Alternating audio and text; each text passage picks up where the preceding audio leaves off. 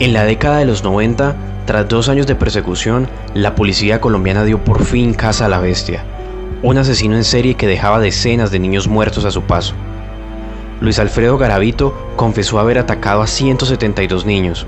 Su historia es bien conocida gracias al testimonio que dio durante su juicio. En él se evidencia el doloroso surgimiento de una mente criminal.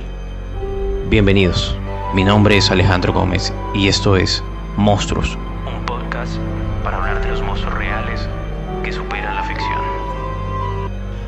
Garavito Cubillos nació el 25 de enero de 1957 durante su infancia temprana, su pueblo quedó inmerso en los enfrentamientos entre la guerrilla y el ejército, por lo que su familia se vio obligada a emigrar.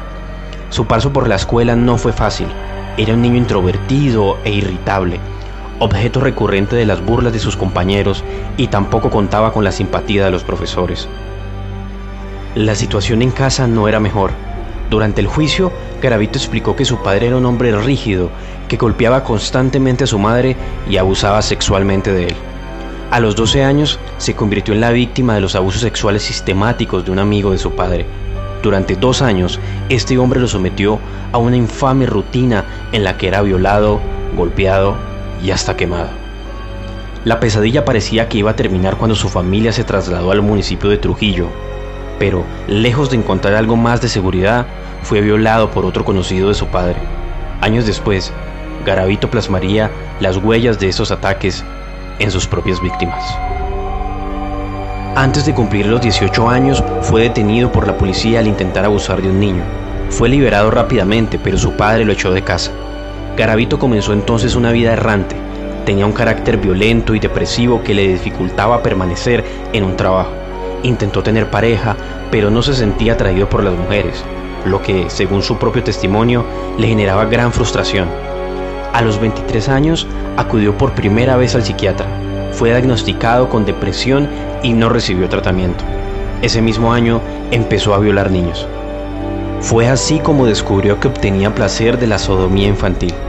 Entre 1980 y 1993 fue miembro de Alcohólicos Anónimos y fue internado varias veces en el hospital psiquiátrico. A pesar de ello, siguió violando y torturando a decenas y decenas de niños. A los 36 años cometió su primer asesinato.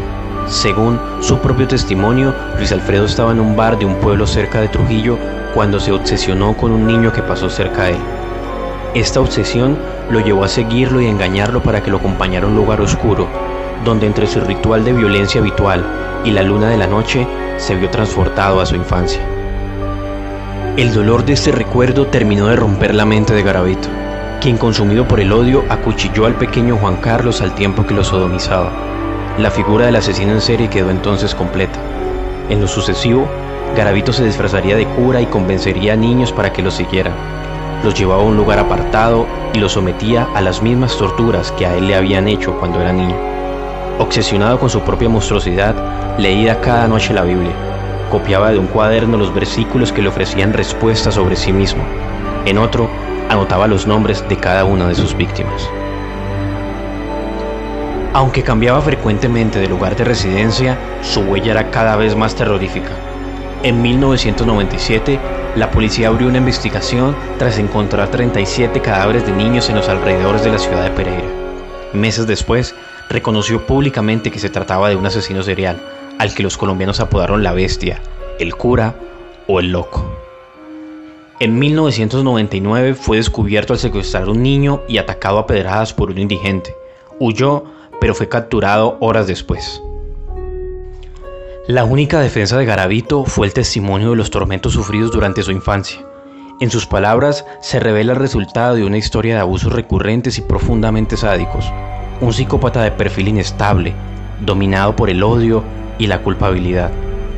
Incapaz de distinguir entre el bien y el mal, Garavito recreaba el momento del trauma, colocándose en el lugar del control, tomando el poder que no tuvo como víctima. De esta manera, buscaba ansiosamente reparar el quiebre psíquico sufrido durante su infancia. Las condenas de Garavito sumaron 1853 años y 9 días. Fue sentenciado con la pena máxima, que en Colombia es de 60 años, y hoy paga su pena en la cárcel La Tramacúa de Valledupar. Gracias por escuchar monstruos. Nos escuchamos en el próximo capítulo.